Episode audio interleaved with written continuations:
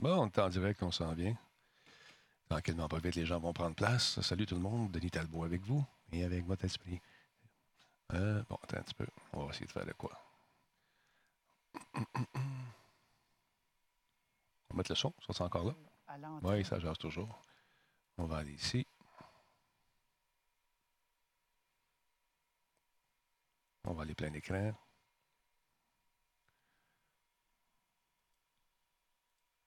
Hey, c'est moi, salut. Il prend une place. Fait qu'on y va. 3, 2, 1, go. les réseaux sociaux, la façon dont Parce il l'a fait hier. Parce qu'ils sont à moins de 2 mètres. Sébastien. Bon, ils sont à moins de 2 mètres. La chicane va pogner. Ils ont des masques. On va parler d'Arruda, bien sûr. On va, on va chialer parce qu'il a fait une vidéo pour aider des jeunes. On va chialer de la façon qu'il dépose son masque parce qu'hier, il l'a mal déposé. Tout ça et bien plus. À suivre. Public, Dr Horacio Arruda. Alors, Monsieur le Premier ministre, à vous la parole. Ouais, j'enlève la Et- musique. Ça sera pas long. Bonjour tout le monde. Allô? Bon, D'abord, vous remarquez que j'ai des euh, lunettes. Euh, j'ai vu que le docteur Barrette a dit qu'il avait remarqué depuis quelques jours j'avais un problème avec mon long. œil gauche. Il a à moitié raison, c'est mon œil droit. J'ai perdu mon truc. Voyons donc. Et je veux vous dire que ce ne sont pas des lu- lunettes roses. Ça sera pas long. Je veux euh, revenir euh, sur euh, le port du masque. D'abord, euh, vous dire, celui que je porte, je- il ne faut pas toucher au matériel, c'est ça que j'ai compris hier, a été fait par Tricot Machi- Maxime à Ville-Saint-Laurent. Donc, euh, bravo, ils en font beaucoup. Et euh, donc, oui, je suggère fortement à tous les Québécois de porter un masque quand ils sortent de chez eux. Évidemment, la question qui est beaucoup revenue depuis hier, c'est euh, pourquoi on ne rend pas le masque obligatoire, par exemple, dans les euh, transports en commun? Et euh, la réponse, ben, la plus importante, la plus pertinente, c'est qu'il faut que les masques soient disponibles. Je vous donne juste un chiffre. Dans le métro de Montréal, en temps normal, on n'est pas en période normale, mais en temps normal, il y a 500 000 personnes par jour qui passent dans le métro de Montréal. Donc, ça veut dire que si on voulait fournir des masques à tous les Québécois qui utilisent les autobus, le métro partout au Québec, on aurait besoin de dizaines de millions de masques.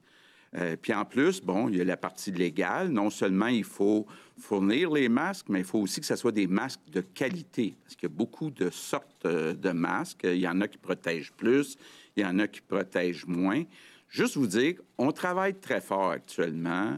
On a une équipe qui est là-dessus depuis plusieurs semaines pour euh, travailler avec des compagnies québécoises qui pourraient éventuellement nous fournir des dizaines de millions de masques mais ça va prendre encore euh, quelques semaines. Donc, euh, on n'ose pas même me donner une date, mais on dit que ça ne sera pas avant le 1er juin. Donc, c'est la raison essentielle. on va aider. Demain, je vois la mairesse de Montréal, Valérie Plante. On est prêt à, à financer euh, les masques, mais il faut s'assurer que les masques de qualité soient euh, disponibles avant de penser à mettre ça euh, obligatoire. Par contre, ben, je vais inviter les Québécois. il y a beaucoup d'exemples sur les médias sociaux. Vous pouvez assez facilement fabriquer votre propre masque. Et, je vous invite à aller sur différents sites web. Il y en a euh, beaucoup d'exemples de comment fabriquer un masque. Donc, je reviens au bilan du jour. On a maintenant 89 décès, un total de 3220. Donc, d'abord, j'offre euh, évidemment mes condoléances à toutes les familles, à tous les proches. Puis, je veux peut-être euh, dire aussi aux familles des victimes que ce matin, à l'Assemblée nationale, tous les députés qui étaient présents ont observé une minute de silence. Et puis, aujourd'hui, on a mis euh, le drapeau du Québec en berne euh, en hommage à toutes les victimes, donc euh, sur le mode de notre Parlement. Pardon. On a aujourd'hui 39 931 cas, une augmentation de 706. On a 1876 personnes hospitalisées, 35 de plus, 194 aux soins intensifs, une augmentation de 8. Un autre sujet sur lequel je veux revenir, ce sont les tests, les fameux tests importants. Ça fait partie des conditions euh, de l'OMS pour être capable de euh, réouvrir. D'abord, je veux situer le débat. Aujourd'hui, euh, le Québec a fait, depuis le début de la crise, 43 000 tests par million d'habitants. Euh, je vous donne des exemples. En Ontario, on en a fait 31 000. En Allemagne, 33 000. Aux États-Unis, 30 000. En France, 21 000. Donc, le Québec est un des endroits au monde où, jusqu'à présent, on a le plus testé de personnes. Par contre, par contre, puis je ne veux pas me sauver, euh, on faisait 6 000 tests par jour. On vous a dit, euh, il y a à peu près une semaine, qu'on voulait augmenter euh, de 6 000 à 14 000. Or, euh, on est monté à 9 000, 10 000 vendredi, mais là, on est revenu à 9 000. Euh, je veux juste vous dire que j'accepte pas ça. Je suis pas content. Je l'ai dit aux personnes concernées.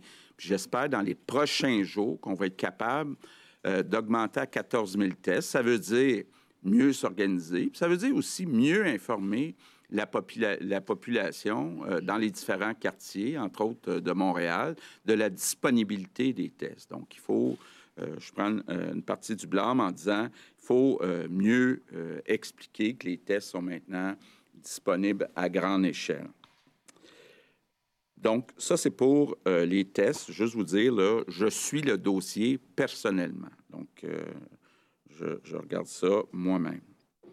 Euh, bonne nouvelle, euh, pour la troisième journée de suite, on a des employés qui reviennent de congés de maladie, donc qui reviennent dans le réseau de la santé. Juste hier, on en a eu 250 employés qui sont revenus euh, dans le réseau de la santé. Évidemment, il faut que ça continue. Et, euh, mais ça, c'est quand même une bonne nouvelle. Une autre bonne nouvelle, et puis je ne veux pas scooper euh, ma collègue Isabelle Charret, mais cet après-midi, avec le docteur Massé, elle va annoncer qu'on va euh, permettre les sports individuels où il n'y a Yes. pas de contact. Yes. Piston va être content. deux exemples, le golf et le tennis. Plongeon. Euh, je pense que ça va faire du bien à beaucoup de monde. Euh, moi, le premier, je pense que je serais dû pour un bon match de tennis avec un de mes deux gars, tout en n'étant pas trop sûr que c'est moi qui va gagner. Mais bon, ça, c'est une autre affaire. Euh, un mot sur l'ouverture euh, de l'Assemblée nationale. Donc, euh, après deux mois, on a eu aujourd'hui euh, notre première période de questions. Je pense que ça s'est bien passé. Il y avait un bon ton de collaboration. Je veux en profiter, comme je l'ai fait à l'Assemblée nationale ce matin, pour saluer, féliciter la nouvelle chef du Parti libéral, Dominique Anglade. Remercier aussi le chef intérimaire, Pierre Arcan, qui, était là pendant la période intérimaire. Et euh, mes remerciements du jour, justement, vont être pour tous les députés de l'Assemblée nationale. Euh, c'est important. euh, le rôle des députés, ce sont les 25 députés qui ont la responsabilité d'écouter les citoyens de leur comté, puis d'amener les préoccupations des citoyens de leur comté à l'Assemblée nationale. Donc, c'est sain qu'on critique euh, le gouvernement. Pas toujours facile de se faire critiquer, mais on finit par un petit peu euh, s'habituer. Et euh, c'est sain pour la démocratie. Puis moi, je veux justement remercier tous les députés, tous les partis politiques. On a eu depuis deux mois une belle collaboration. Puis c'est important que ça se poursuive. C'est ensemble qu'on va sortir de cette crise-là. Et euh, ben, je suis content de voir que notre Parlement euh, national fonctionne bien. Et on a eu un exemple euh, ce matin. Je termine en vous disant, euh, en revenant euh, un peu sur les consignes puis la suite des choses, c'est assez évident que euh, dans les prochains mois, même peut-être les prochaines plein de clars années, il aura pas de que- vaccin. On va être obligé d'apprendre à vivre avec le virus. Puis si on veut revenir le plus rapidement possible à une vie un peu plus normale, c'est important de suivre les consignes. Donc, on ajoute le masque, mais on n'oublie pas euh, non plus de toujours garder deux mètres euh, de distance avec les autres personnes, se laver les mains régulièrement. Et euh, moi, je suis convaincu puis les Québécois l'ont montré depuis le début, sont capables de suivre des consignes. On est capable ensemble, les Québécois, de la gagner, cette bataille euh, contre ce virus et d'être capable euh, éventuellement de revenir à une vie euh, plus normale. Donc, je compte sur vous, tous les Québécois. On est capable de passer à travers et de revenir à une vie un peu plus normale. Good afternoon. Bonjour. Avant tout, j'aimerais revenir sur notre recommandation. Je ne sais pas si Claire, ça peut aider, effectivement. Je ne sais pas, euh, pour répondre à ta question, Lester. Nous n'allons pas en faire une obligation. Avant tout, nous voulons que les masques puissent être disponibles pour toute la population. Mais j'aimerais que les Québécois et les. Québécoises en prennent l'habitude quand euh, ils sortent en public. Si une majorité le fait, cela va nous aider Salut, à revenir à une vie plus normale. J'aimerais également dire quelques mots sur notre capacité de dépistage. Nous sommes un des endroits qui fait passer le plus de tests au monde, mais nous voulions passer de 6 000 à 14 000. Hélas, nous n'avons pas réussi. Nous sommes maintenant à 9 000. Alors, je suis mécontent. J'ai parlé aux responsables qu'il nous faut atteindre le 14 000 par jour dans les jours à venir. Donc, je répète Nos trois règles. Quand vous sortez, vous maintenez vos distances, vous portez un masque et vous lavez les mains quand vous revenez à la maison. Je compte sur vous et je vous remercie. Merci, Monsieur le Premier ministre. Alors, euh, vous avez vu aujourd'hui, je porte le masque. Je vais faire changement de, de l'habitude et je vais poser la première question. Donc, Marc-André Gagnon du Journal de Québec et, du Journal de Montréal. Euh, J'ai bien entendu vos précisions en ouverture sur, euh, sur les masques et la, et la quantité qui serait nécessaire pour le rendre obligatoire. Mais il reste qu'à chaque fois que vous nous avez, qu'il y a eu la question du masque, vous êtes toujours revenu avec l'argument légal. Euh, vous, en avez, vous avez dit ça aussi encore ce matin euh, au, au Salon Bleu. Mais pourquoi ne pas nous avoir dit plus tôt qu'au fond, ben, c'est la question de la disponibilité là, qui explique Ouais, bonne question. euh, la position du, du- de votre gouvernement sur le masque. Et à partir du moment où ça va être disponible, est-ce que vous allez l'imposer, par exemple, dans le métro de Montréal? Bon, d'abord, c'est important de le dire. euh, il y a une question de disponibilité, mais il y a une question aussi, jusqu'à présent, euh, la santé publique en avait fait une recommandation, mais pas une obligation. Donc, on se fie aussi à ce que euh, dit la santé publique. Donc, de ce côté-là, euh, c'est très clair. Pour ce qui est de la suite des choses, on va commencer par s'assurer que les masques sont disponibles en grande quantité.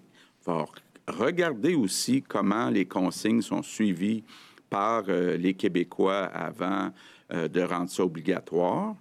Et euh, pour ce qui est de la partie juridique, Bien, effectivement, il faut avoir des masques de qualité disponibles pour être capable de l'obliger. Euh, mais euh, je pense qu'on est capable de passer par-dessus l'aspect juridique, comme on le fait pour le confinement dans les maisons. Donc, un, s'assurer d'abord que c'est disponible. Deux, s'assurer, si c'est le cas, que la santé publique demande que ça devienne obligatoire. Si vous me permettez, en, en fin de compte, quand on fait une analyse juridique, on regarde tous ces éléments-là. là. Quand on parlait des éléments juridiques, c'est la disponibilité, la non-discrimination par rapport à certains groupes, l'efficacité de notre mesure, puis etc. Fait que c'était dans cette perspective-là que ça a été dit. Puis en plus, ce qu'on peut dire aussi, c'est que le mouvement ou de l'intégrer comme un élément, non plus de dire que c'est efficace à 100 mais que ça fait partie de l'étiquette respiratoire, c'est une norme sociale qu'on peut maintenant décider d'imposer euh, comme telle. Mais. C'est nous autres? C'est-tu c'est-tu gelé partout ou c'est juste eux autres? à la limite, Ah, tous ces facteurs-là, parce qu'il n'y a jamais une seule raison, tous ces facteurs-là font partie d'une analyse légale par rapport au fait de rendre disponible ou pas. Bon. Qu'est-ce qui se passe? Est-ce que c'est nous autres? Est-ce que le feed est bon ailleurs? On vient de perdre la connexion. Bon. Est-ce que vous êtes toujours là? On va aller sur l'écran. On va aller voir ce que ça donne. Boum. Allô, allô? Malgré la pandémie. Par rapport. Donc, finalement, est-ce que vous allez. bon, euh, est-ce qu'il y a des projets que vous, vous allez laisser tomber pour éviter qu'on se retrouve là en, en bout de piste avec un déficit qui serait trop difficile à, à rattraper? Bon. Euh, D'abord, pour tout ce qui était prévu pour la durée du mandat, il n'y aura aucun projet important qui sera mis de côté. Donc, toutes les promesses électorales, les engagements qu'on avait pris pour la durée du mandat vont être respectés. Maintenant, on continue d'analyser sur une période de 10 ans les investissements. Est-ce qu'on peut revoir certains investissements qui sont plus loin dans la période de 10 ans pour être capable de tenir compte du fait qu'on va quand même avoir un déficit qui va augmenter notre dette? Euh, c'est dans le processus euh, euh, d'analyse, mais pour l'instant, et on, a conclu que pour ce qui est de la durée du mandat, tous les engagements qu'on avait pris vont être respectés, donc il n'y a rien qui est euh, reporté. Merci. Prochaine question, Valérie Gamache, Radio-Canada.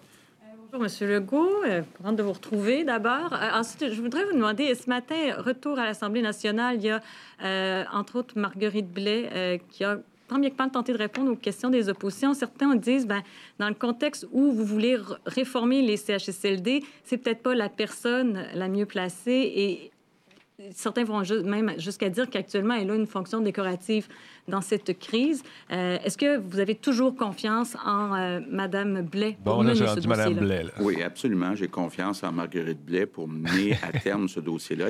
Elle, le ah connaît tellement bien. Et je veux peut-être rapidement quand même euh, rappeler ce qui s'est fait depuis un an et demi. on avait promis en campagne électorale euh, de euh, mieux financer les CHSLD, de revoir aussi les salaires des personnes, entre autres les préposés aux bénéficiaires dans les CHSLD. Depuis un an et demi, on a augmenté de façon importante les budgets des CHSLD.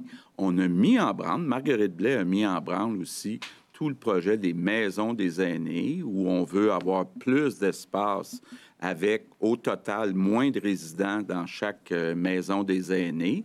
Et euh, bon, là où peut-être, ensemble, comme gouvernement, qu'on a fait une erreur, c'est qu'on a attendu la négociation à la fin de la convention collective qui se terminait le 31 mars 2020 pour revoir les salaires des préposés aux bénéficiaires.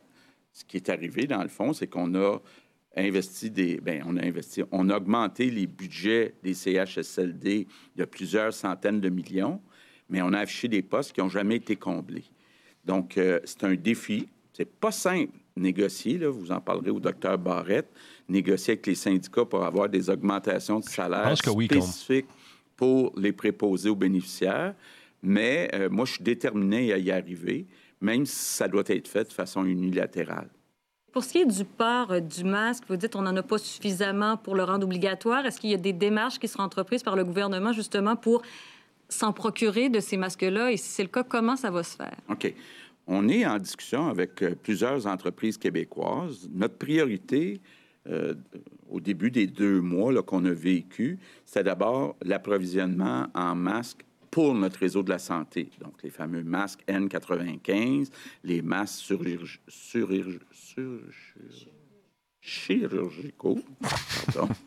Euh, donc, de ce côté-là, on a quand même une assurance. On a 30-40 jours euh, de réserve là, pour euh, ces masques-là. Donc, ça, c'est sous contrôle. Maintenant, pour la population, bien, comme je vous le disais, ça prend des dizaines de millions. Donc, il y a des compagnies qui nous disent, ben, je peux vous en livrer 500 000, 1 million. Juste dans le métro de Montréal, moi, je te même pas une semaine avec ça. Là. Donc, euh, il faut accélérer. Moi, j'ai confiance que, disons, d'ici un mois, on va être capable, au Québec, de fabriquer euh, des masques euh, pour la population, pour que tout le monde qui en veut puisse les porter. Ben oui, Lacroix, Cogeco Nouvelle. Bonjour, Monsieur le Premier ministre, Madame la ministre, Monsieur Arruda.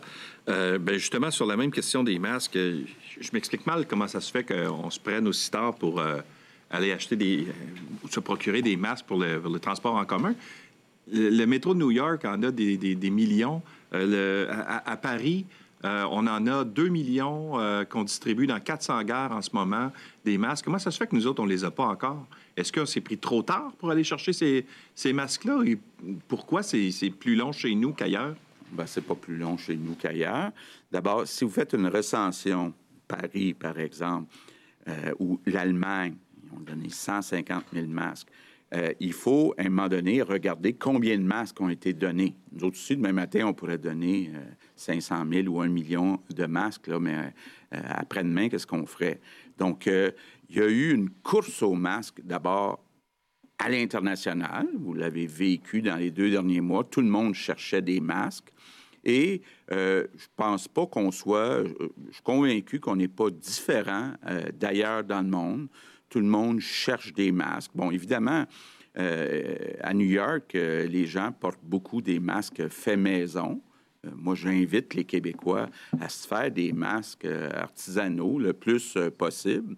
Mais euh, je mettrais au défi, je vous mettrais au défi, M. Lacroix, de me trouver 25 millions de masques ou même 10 millions de masques. Euh, vous verriez là, que ce n'est pas aussi simple que, que, vous le pensez. Mon travail non plus, je pense à trouver des masques. Je ne pense pas que je sois spécialisé là-dedans non plus. Euh, vous avez dit tout à l'heure que vous allez regarder ça. bon on va regarder comment se comportent les Québécois avant d'obliger. Est-ce que ça veut dire qu'on se dirige? Quand le boomerang revient, c'est jamais le fun. Hein? ce, que, ce que vous attendez, c'est de voir comment les gens vont réagir à cette, euh, à cette euh, recommandation que vous faites depuis maintenant euh, quelques jours, pour, avant de voir si on l'oblige ou non. Oui. Ben, d'abord, je vous rappelle, on a commencé à recommander le port du masque le 24 avril, donc ça fait déjà un certain temps. On ne l'a pas obligé. Euh, je pense que, évidemment, Benjamin est un autre son clash, bon, masque, euh, par exemple, dans les transports en commun, il faudrait avoir une recommandation de la santé publique qui va dans ce sens-là. Pour l'instant, on n'a pas euh, d'indication de la santé publique. Seb Sabine, pourquoi tu ne veux pas porter le masque? Tu veux être malade? Peut-être dans ton coin, tu n'en as pas besoin, mais à Montréal, on, on en a besoin. On n'est pas rendu là. Puis oui, je veux qu'on voit... puis je pense que de porter depuis deux jours un masque en venant à conférence de presse, je pense que ça envoie un signal aux Québécois. je vois que certains journalistes le portent aujourd'hui. Euh, je pense qu'on va en voir de plus en plus des gens euh, porter le masque.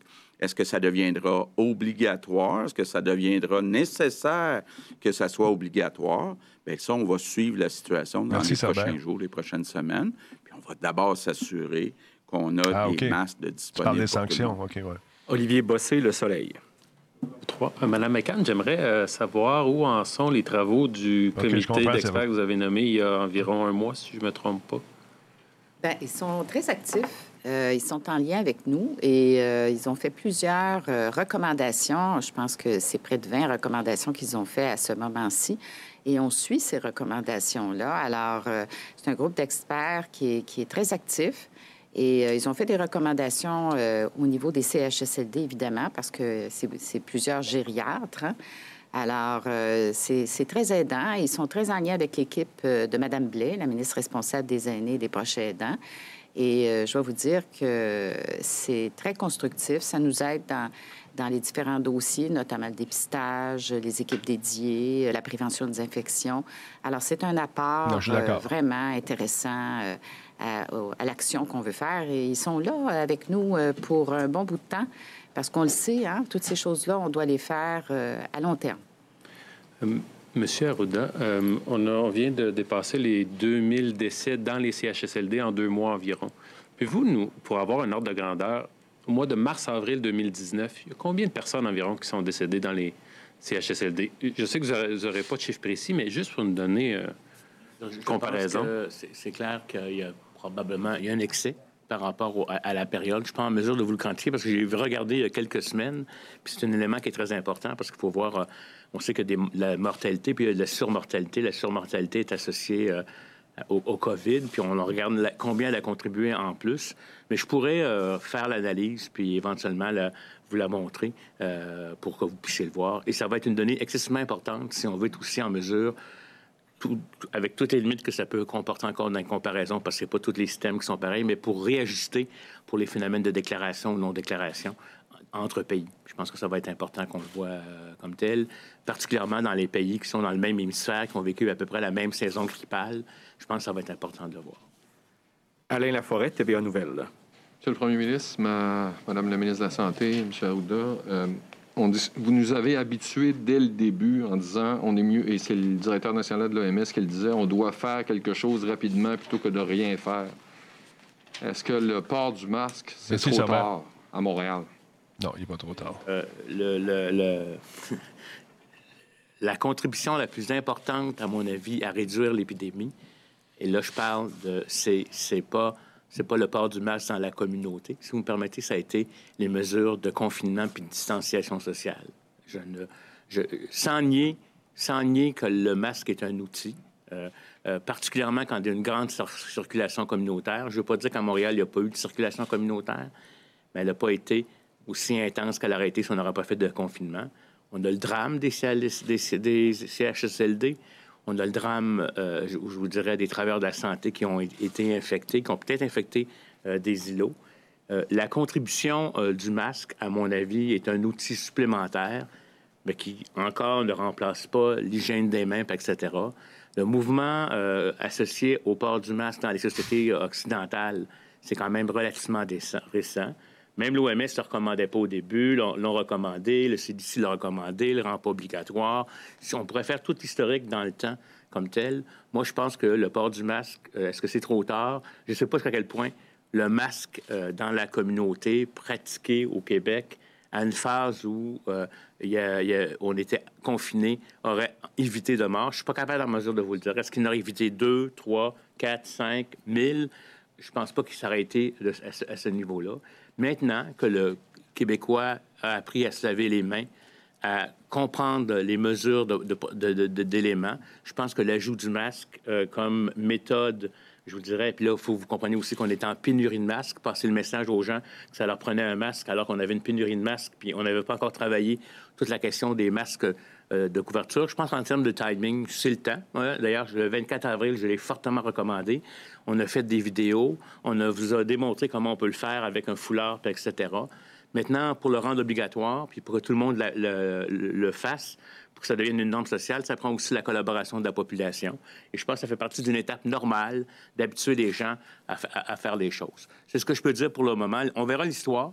On verra euh, euh, avec les évaluations, puis peut-être éventuellement euh, voir comment ça va être un bon outil mais ça ne demeure pas un instrument dont les données probantes font. Puis là, je parle purement scientifiquement parlant, mais je vous dirais que probablement même, par contre, l'effet psychologique ou l'effet de dire l'autre porte pas de masque, je vais me rapprocher pas trop de lui, etc., est un facteur de distanciation sociale qui va être plus important que l'efficacité du masque lui-même. C'est pour ça que je pense que euh, moi, moi, je pense qu'on euh, on le recommande fortement. J'en porte un. quand je vais être à Montréal, je vais me déplacer entre les endroits, je vais être cohérent, je vais en porter un pour donner, pour, donner l'exemple. Mais jusqu'avant, ni moi-même, ni personne dans ma famille, je recommandais. Je recommandais à la population exactement ce que je recommandais euh, pour, pour, ma famille, compte tenu de sa protection. Mais aujourd'hui, dans le constat actuel, moi, je pense que les Québécois, s'ils veulent à la fois... Merci pour le euh, sub de Bear. Si deux emportent, les uns se protègent mutuellement, je pense que ça va devenir une norme sociale à mon avis. Puis euh, on verra la question de le rendre obligatoire ou pas quand on sera rendu avec les conditions, parce qu'on ne veut surtout pas augmenter les inégalités de santé, c'est-à-dire que les riches qui ont accès aux masques, là je fais une image exagérée, même si c'est peu coûteux, même si ça semble simple, pour certaines clientèles, ça peut être pas facile et je pense qu'on doit respecter aussi euh, l'équilibre dans la santé. Merci Jens. Très apprécié. Euh, moi, je suis un peu inquiet actuellement de la situation qu'on va vivre dans les prochaines semaines dans le transport en commun. Je pense que euh, dans le transport en commun, euh, on peut rester plusieurs minutes en présence de quelqu'un d'autre, puis on peut parfois être à moins de deux mètres. Par contre, dans les derniers mois, il y avait très peu de monde dans les métros, les autobus, donc ça m'inquiétait moins. Euh, on le sait, à Montréal, euh, pour l'instant, on n'a pas euh, choisi de réouvrir les commerces, les écoles, les écoles secondaires où il y a beaucoup de jeunes qui prennent l'autobus, le métro. Ça va seulement être en septembre. Donc, au fur et à mesure, dans les prochaines semaines, où il y aura plus de monde dans le métro dans les autobus, Là, ça deviendra euh, vraiment important, euh, le masque, mais je pense pas, en tout cas, moi, je sentais pas dans les dernières semaines, compte tenu qu'il n'y avait pas beaucoup de monde dans le transport en commun, euh, je pense que c'était important d'entrer dans la tête des gens que le 2 mètres, là, c'est la clé.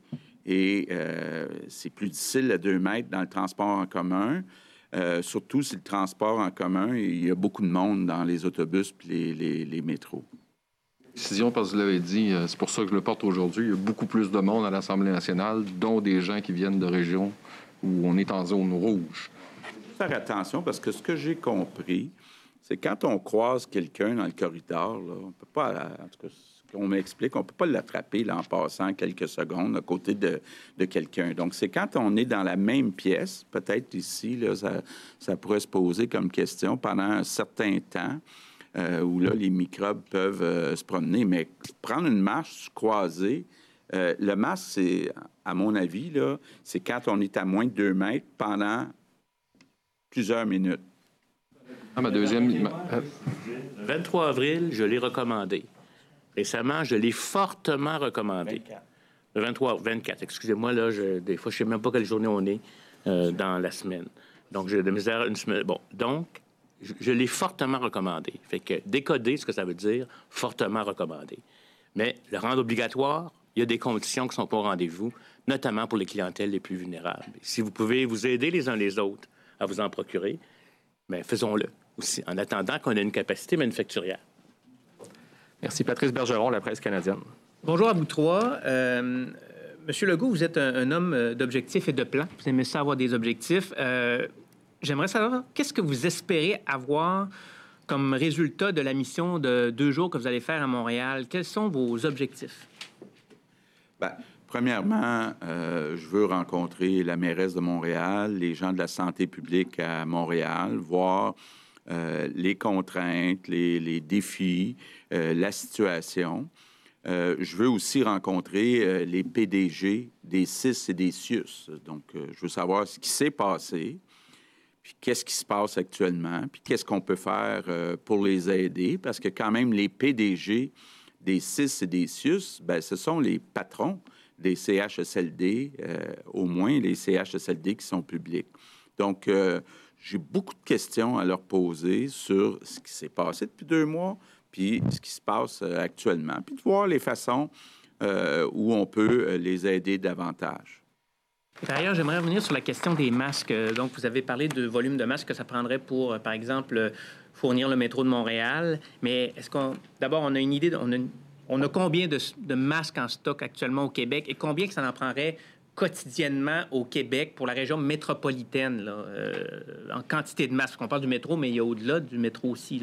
OK. Bien, c'est ça. C'est que, euh, comme je vous disais tantôt, des N95 puis euh, des masques de procédure, c'est plus facile à dire. Euh, on en a pour 30 à 40 jours. Donc, ça, c'est quand même sous contrôle. on continue à avoir euh, des approvisionnements. Bon. Là, il y a plusieurs hypothèses sur les masques pour la population. Il y a des masques jetables, puis il y a des masques lavables ou réutilisables. On travaille sur les deux filières actuellement. Disons qu'on pourra avoir quelques millions de masques demain matin mais euh, on ferait quelques jours maximum avec ça. Donc, euh, euh, on est là pour l'instant. Est-ce qu'on va réussir à aller chercher des dizaines de millions de masques? Moi, j'ai confiance qu'on va y arriver dans les prochaines semaines, dans le prochain mois. mais là, on n'est pas là pour l'instant. Tommy Chouinard, la presse. Bonjour, Monsieur le Premier ministre. J'aimerais revenir sur l'enjeu des, tests. Vous avez dit que vous n'acceptiez pas la, la, situation, que vous en avez parler aux personnes responsables. Je veux bien comprendre. Parce que hier, essentiel, ou en fait depuis quelques jours, pour euh, expliquer euh, l'augmentation euh, moindre que prévu du nombre de tests, vous dites, bien, les gens ne sont pas au rendez-vous, les gens ne répondent pas à l'appel.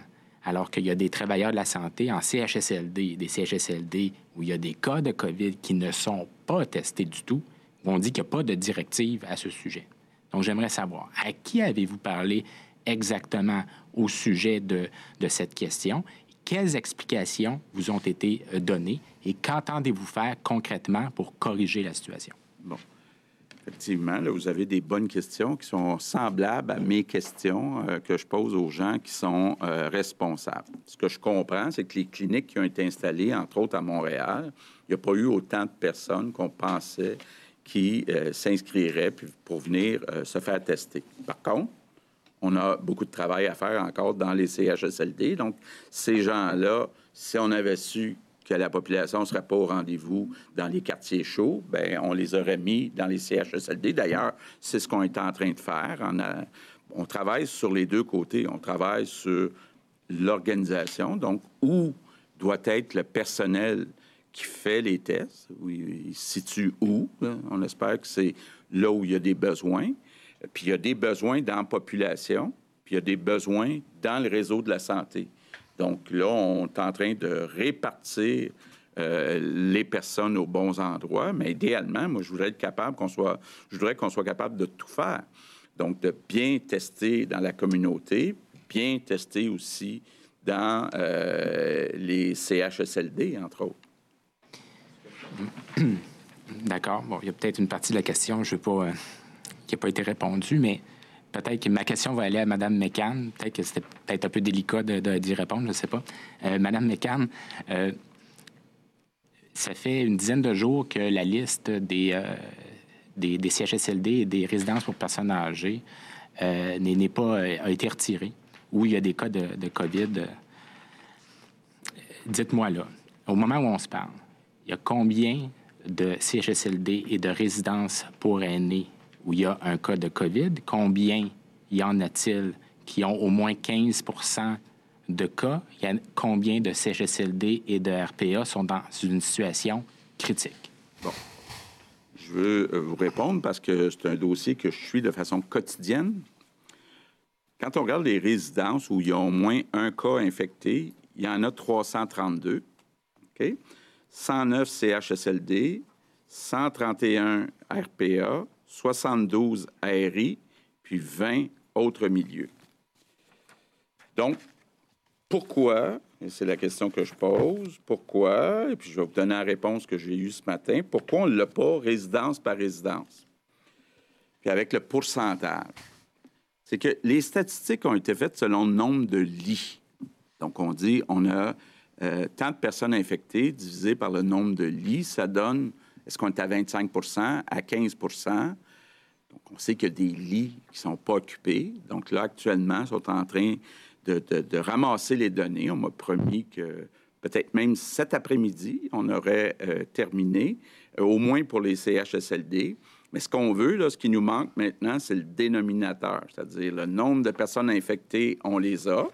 D'ailleurs, je vais vous les donner en plus du nombre de...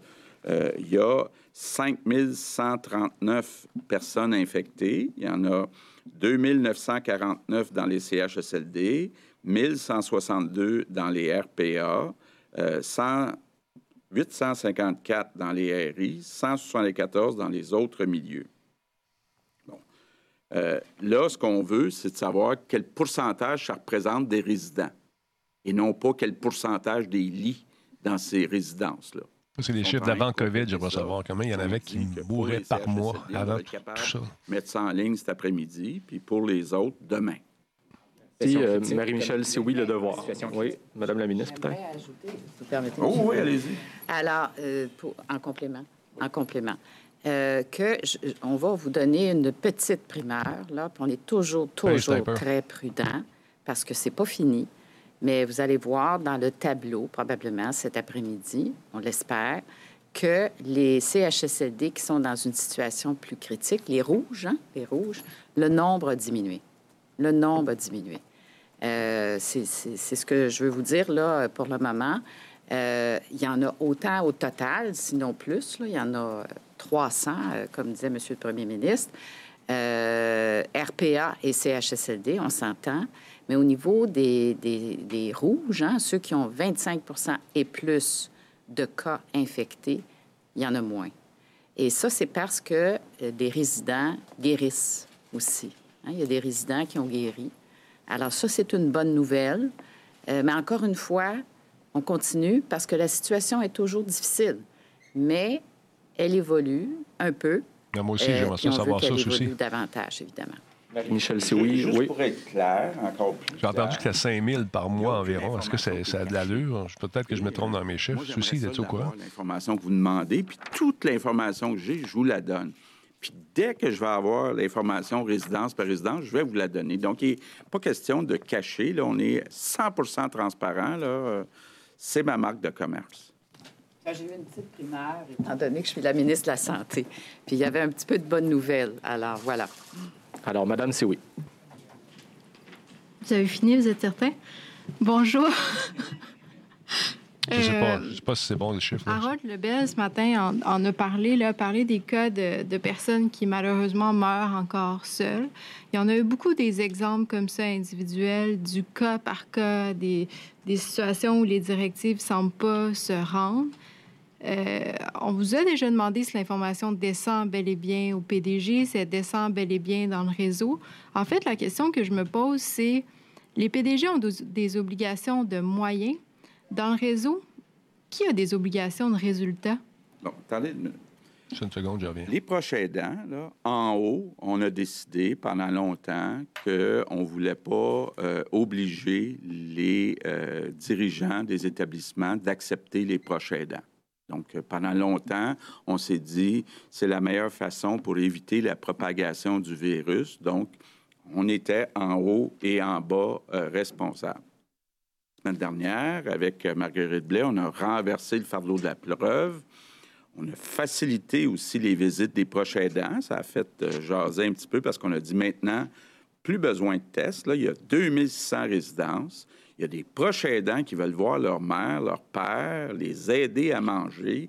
Et on n'est pas pour commencer là, dans 2600 résidences à, mettre un processus là, euh, de, de, de test. Donc, on va fournir l'équipement de protection, masques, blouses et gants et tout ce qu'on voudra, dépendamment si on est dans une zone froide ou chaude. Mais on va permettre aux proches aidants d'y aller. Et si jamais un proche aidant euh, se voit refuser l'accès à, la personne. Selon Daniel, il y a 5 000 individus qui meurent chaque mois pour un total de plus ou moins 70 000 euh, par année. Euh, Première cause de cancer. L'établissement nous le dit. Moi, ce qu'on me dit ce matin, c'est quoi? huit dérogations qui ont été données seulement. Donc, huit résidences CHSLD qui ont donné une dérogation pour euh, des bonnes raisons pour, pendant un certain temps, ne pas accueillir les prochains. Avant de mettre un lien, demande à un modérateur, on va t'aider là-dessus. Toutes les résidences acceptent maintenant les prochains aidants. Je pense que c'est une question humaine, c'est une question d'équilibre entre, oui, éviter la propagation du virus, mais après deux mois, il y a des personnes qui ont besoin de voir leur famille, puis je pense que c'est juste humain de le permettre parfois de donner la formation, par exemple, puis que l'établissement s'organise, là, hein, pas pour des semaines, on se comprend, mais peut-être pour euh, une couple de jours.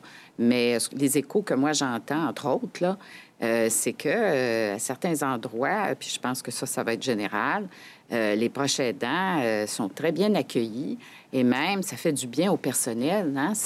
on le sait, ça vient aider et ça fait du bien au personnel que les proches aidants arrivent mais ça prend un certain temps pour s'organiser, donner la formation.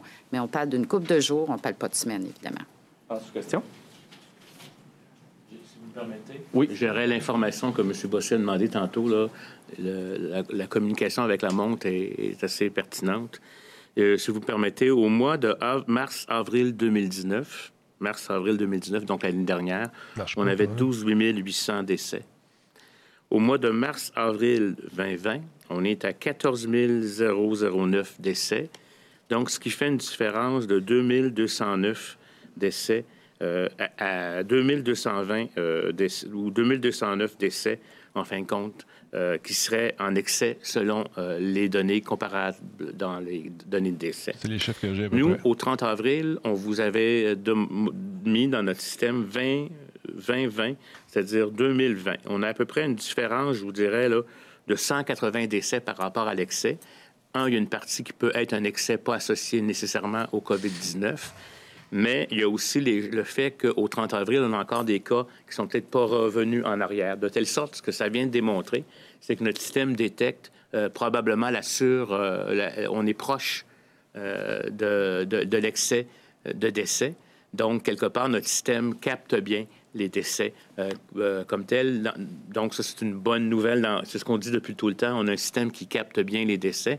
On va voir à la fin de quelques semaines s'il y a encore des décès qui s'ajoutent en mars-avril. C'est normal de ne pas avoir exactement le même chiffre, mais on est à beaucoup moins de 10% euh, de, surmortalité. Donc, il y a une surmortalité qui correspond à 2209 personnes. C'est les stats de Stade Canada. 2020 Québec, vous a déclaré actuellement. Merci, à peu près 189, si je, me, si je compte bien, de différence. Ça, peut être Madame Je vais reprendre ma question. Est-ce qu'il y a encore des gens qui meurent seuls? Et est-ce que dans le réseau de la santé, tout le monde a des obligations de moyens ou est-ce qu'à quelque part, il y a des gens qui ont aussi des obligations de résultats? Bien, écoutez, euh, moi, je m'attends à ce qu'il y ait des obligations de résultats partout. Je comprends euh, qu'à l'impossible, nul n'est tenu. pendant un certain temps, il y a eu euh, un manque de personnel important. Je pense que les postes sont pas mal comblés actuellement, donc il n'y a pas de raison. C'est sûr que les personnes qui sont là, incluant les soldats, euh, puis les bénévoles qui, sont payés, euh, ils n'ont pas toutes les qualifications peut-être, mais euh, donner une attention à une personne qui est mourante, là, je, pense que les services sont donnés, puis les proches aidants de cette personne-là, ben maintenant, ils sont bienvenus. il faut se rappeler, permettez, Monsieur le Premier ministre, il faut se rappeler qu'au début de la pandémie, on disait, ben, on peut aller visiter quand la personne est à la toute fin de sa vie. On a fait changer ça. On a parlé des soins palliatifs puis du parcours de la personne, mais qui n'est pas en toute fin de vie. Les soins palliatifs qui peuvent être à l'hôpital, comme dans des maisons de soins palliatifs. Soins palliatifs dans un sens large. Une personne qui, qui n'aura pas de traitement euh, et qui s'en va vers une fin de vie. Et on a ouvert la porte à ce que les membres de la famille ou des personnes significatives viennent, bon, évidemment avec certaines consignes. Alors ça, ça devrait être appliqué partout, partout. Euh, donc, Souci, euh, excellent point. Écoutez euh, un point de presse, pour le restant de la journée, passez à autre chose. Allez jouer dehors. Ça frette un peu, mais on est bien. Et ça, c'est une obligation de résultat. Merci. Avant de passer en anglais, là, comme vous avez été généreux avec M. Chouinard et qu'Alain Laforêt n'a pas pu poser sa sous-question parce qu'il y a eu confusion avec une, demande de précision. M. Laforêt, en terminant. Ça va aller, merci, M. Gagnon. Ça va aller, parfait. Donc, on y va avec Samuel Pouliot, CTV News in English. Um, hi. Um, Bonjour, il y a un nouveau sondage de Léger qui suggère que les non-francophones sont euh, davantage préoccupés par le déconfinement et le fait d'attraper la maladie.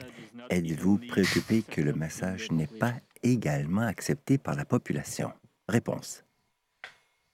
Uh, J'estime que vous, les journalistes, avez une responsabilité à cet égard. J'aime lire certains journalistes de la Gazette, les spécialistes de la santé. Parfois, je suis vraiment en désaccord avec euh, ce monsieur.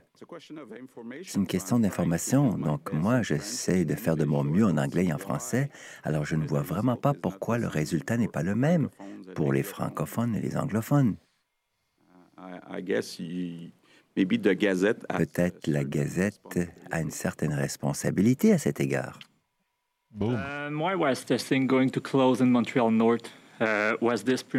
Et la fermeture à Montréal-Nord, est-ce que c'était prématuré? Donc, euh, le centre de dépistage devait fermer à Montréal-Nord? Réponse. Non, euh, c'est pas la situation. Je sais que la mairesse était mécontente parce que j'ai dit qu'il n'y avait pas assez de gens qui se présentaient à la clinique. C'est l'information que j'ai reçue. Donc, si euh, mes informations sont fausses, ce qui se passe, c'est que, c'est que les autobus n'étaient pas disponibles au moment planifié et ils ont décidé de maintenir la clinique ouverte. Et en fait, je viens d'appeler la docteur Drouin pour, et puis pour comprendre combien de tests ont été euh, effectués.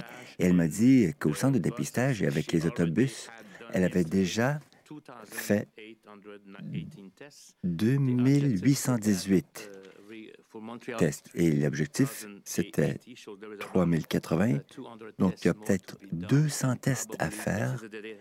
Et ce sont les données d'hier. Et tout probablement, aujourd'hui, nous aurons atteint le seuil à Montréal. Il y avait également d'autres tests effectués à Laval, donc 524 tests là-bas, et leur objectif, c'est de 750, et au Laurentide, 365 par rapport à 705. Donc, euh, les choses euh, vont pour le mieux. Et tous les soirs ou chaque matin, je reçois les données de la journée précédente je pense qu'on va atteindre les chiffres prévus quand on a fait les prévisions vendredi dernier. Question. Est-ce qu'on a parlé de moi? Non. J'ai lu quelque chose sur Twitter, peut-être 25 fois par jour.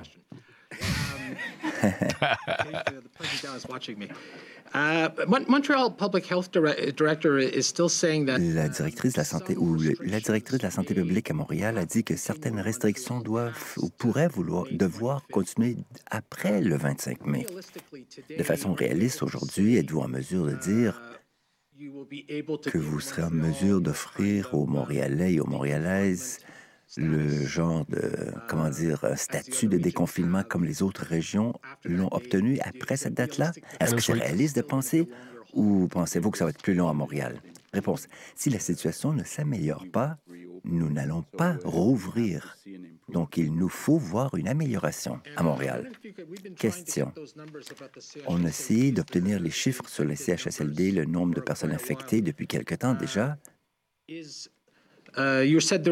Vous dites qu'il y avait 332 qui sont des zones chaudes ou problématiques, qui ont au moins un cas. Est-ce que c'est un chiffre qui augmente? Est-ce que le nombre de personnes infectées augmente? Parce qu'on n'a pas vu ce renseignement.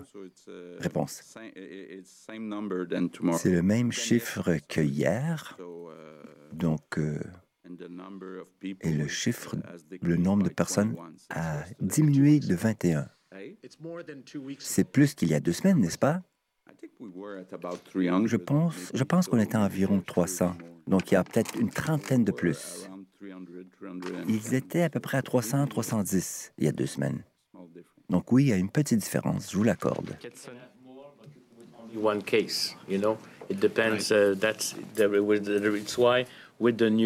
C'est qu'avec les nouvelles données qui seront colligées et annoncées par le premier ministre, nous aurons une meilleure compréhension, une compréhension plus fine de la situation. Question. Vous avez dû être surpris, surprise, Madame McCann, que les hôpitaux tels qu'Honoré Merci à Saint-Hyacinthe voient des éclosions de la COVID et que pouvez-vous faire pour vous assurer que les hôpitaux ne sont pas débordés? Et Radio-Canada rapportait également que c'était en lien avec un manque de personnel et des euh, effectifs en CHSLD qui travaillait également en milieu hospitalier. Comment vous assurer de la protection des milieux hospitaliers? Réponse. Nous faisons tout pour atteindre cet objectif, mais ça peut arriver, ça peut arriver qu'un hôpital qui était euh, froid euh, apparaît avec une euh, éclosion. Parfois, c'est juste un ou deux cas. Mais je demeure confiante que les mesures sont connues et nous avons pris de l'expérience. Nous ne sommes plus au début de la pandémie. Les gens savent exactement quoi faire. On le savait depuis le début, mais on a de l'expérience, on a acquis de l'expérience. Donc, ils savent exactement quoi faire pour confiner toute éclosion. On l'a vu dans différents hôpitaux à Montréal également. On est en mesure de cloisonner les cas et empêcher une propagation dans cet hôpital-là. Alors oui, hélas, c'est possible que ça survienne. Salut Sam. Mais nous ne voulons pas que ce soit un phénomène généralisé, mais nous voulons endiguer ces cas-là en milieu hospitalier et je suis confiante que ce sera bien géré. Question. Quant au masque, j'aimerais avoir une clarification et ensuite une autre question. Quand je vous ai entendu dire euh, qu'il y avait l'intention, euh, que vous avez l'intention de recruter les entreprises, ça m'a donné l'impression d'une gestion de crise. Est-ce qu'on aurait dû prévoir le besoin de masques plus tôt? Réponse. Je ne crois pas, non. Quand les gens étaient à la maison, on ne parlait pas de masque, n'est-ce pas? Le port de masque n'était pas un enjeu. Et quand il est question euh, des transports en commun qui étaient complètement vides, la question des masques ne se posait même pas. La prochaine fois, ça va être dès que les premières rumeurs de, pandémie ou whatever arrivent. Euh, pense qu'on va les mettre, nos masques. dans un autobus, que vous soyez à moins de deux mètres de votre voisin, de votre voisine, et cela pendant quelques minutes. C'est pourquoi le masque prend de l'importance. La même chose avec l'ouverture des magasins. Il y a des magasins où vous avez pas mal d'encombrements et les gens peuvent attendre en file pour payer à la caisse. Ils peuvent être là pendant plusieurs minutes. Je pense que, par conséquent, il devient important de porter le masque, bien davantage qu'il y a quelques jours même ou quelques semaines. Dernière question. À Montréal-Nord, hier, vous parliez des critères pour euh, subir un test. Réaliste. Le CIUS ou les CIUS à Montréal disent qu'il vous faut avoir des symptômes ou être en contact avec quelqu'un déclaré positif. Ici, nous avons entendu, si je me rappelle bien, que si vous arrivez, si vous avez été en contact avec quelqu'un qui a eu des symptômes, donc beaucoup de gens pensaient qu'ils pourraient aller euh, se faire tester sans symptômes. Maintenant, il y a beaucoup de confusion. C'est quoi le mot d'ordre? Réponse. Écoutez, la stratégie de santé publique est fondée sur la stratégie des directeurs de santé publique locale. Et je voulais rajouter que il y aura une opération importante. On dit au revoir aux gens de la première chaîne. Nous continuons l'émission spéciale sur RD. Au revoir les gens de la première chaîne. Donc, il y aura des tests pour les personnes aînées. Dans le mois qui vient, il y a plus de 48 000 tests 48 000 travailleurs et travailleuses de la santé dans la première phase qui subiront un test. Quand il y a un cas, il y a toujours des tests. Parfois, c'est qu'un seul étage ou une zone chaude, pas partout. Mais maintenant, c'est une opération massive dans les CHSLD. Maintenant, pour ce qui est de la transmission communautaire, ce que la Dr Drouin a recommandé, ce qui sera fait en Montérégie, c'est que si vous avez des symptômes, vous, avant cela, on disait aux gens, restez à la maison. Et si vous n'avez pas de symptômes, ne sortez pas, restez à la maison pendant 14 jours. Maintenant, nous demandons à ces mêmes personnes de se rendre pour se faire dépister et les membres de leur famille ou les collègues de travail doivent être testés. Donc, la personne asymptomatique qui n'a aucun contact avec un cas connu, on ne recommande pas qu'il soit testé. Il y aura aussi des tests sérologiques pour comprendre le portrait global. Donc, la meilleure compréhension à transmettre, c'est que vous vous référiez à votre santé publique locale. En Estrie ou à Sherbrooke, le directeur a d'autres données et peut choisir une autre stratégie c'est que la situation à Montréal, à Montréal-Nord, n'est pas la même qu'à Westmount. C'est pourquoi ils essayent de s'adapter selon le contexte local, quartier par quartier. Deux dernières questions de Raquel Fletcher, Global News. Monsieur Legault, quelle est votre réaction, Monsieur Legault, au fait que la frontière américaine va demeurer fermée jusqu'à la fin de juin? Réponse, je suis très content de cette nouvelle. Il est très important de maintenir fermée cette frontière-là le plus longtemps possible. Donc, ça me ravit comme décision. Oui, euh, je pense que c'est important que les frontières avec euh, les États-Unis, que les interdictions soient maintenues euh, pour un bon bout de temps. Donc, je suis content qu'on garde les frontières fermées au moins jusqu'à la fin du mois de juin. And the last question from Raquel is about, I think, the numbers that. Uh, Dernière question. You, you told us. Uh, uh we still have no updated Nous n'avons pas de chiffres mis à jour sur la situation dans les CHSLD. Mais on dit que la situation est vraiment piètre. Alors, quels sont les chiffres? Réponse. Donc, on a plus de 300 centres. Ce ne sont pas uniquement les CHSLD. Il y a 109 CHSLD qui ont au moins un cas déclaré. Et la seule raison pour laquelle, depuis une semaine, on n'offre pas les données par résidence, c'est parce que nous n'avons pas le nombre de personnes qui vivent dans ces résidences. Et donc, nous nous attendons à voir ces données cet après-midi pour les CHSLD et demain pour les autres résidences pour aînés. Merci. Bon, bon, bon, bon, bon. Fait que là, si on se fie à la statistique, il y a quoi? Il y a les statistiques du Québec, c'est près, à peu près 60 000 personnes qui meurent par année au Québec. Je ne pas tomber dans le. Je un statisticien. Moi, c'est la différence entre les deux, puis la comorbidité que j'aimerais avoir aussi. On va sûrement voir ça ces prochains jours. Fait que c'est ça. Là, je dois quitter un peu rapidement aujourd'hui. J'ai des, trucs à faire, euh, des trucs familiaux. Fait que je vous laisse là-dessus. Encore une fois, on suit les mesures, on se lave les mains et puis, on partage le bonheur. Faites attention à ce que vous lisez sur le web. Il ne faut pas tout croire ce qu'on lit. Puis avant de partager, prenez le temps de vérifier un peu vos sources. Encore, je vous le dis, parce que je vois des affaires passer que ça n'a crissement pas d'allure. Et je pèse mes mots. Je vous laisse là-dessus. Peace out. Salut.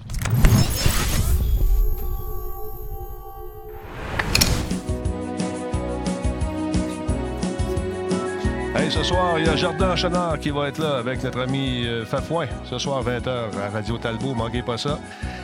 J'ai bien hâte de jaser à lui. Attention vous autres. On la du Québec.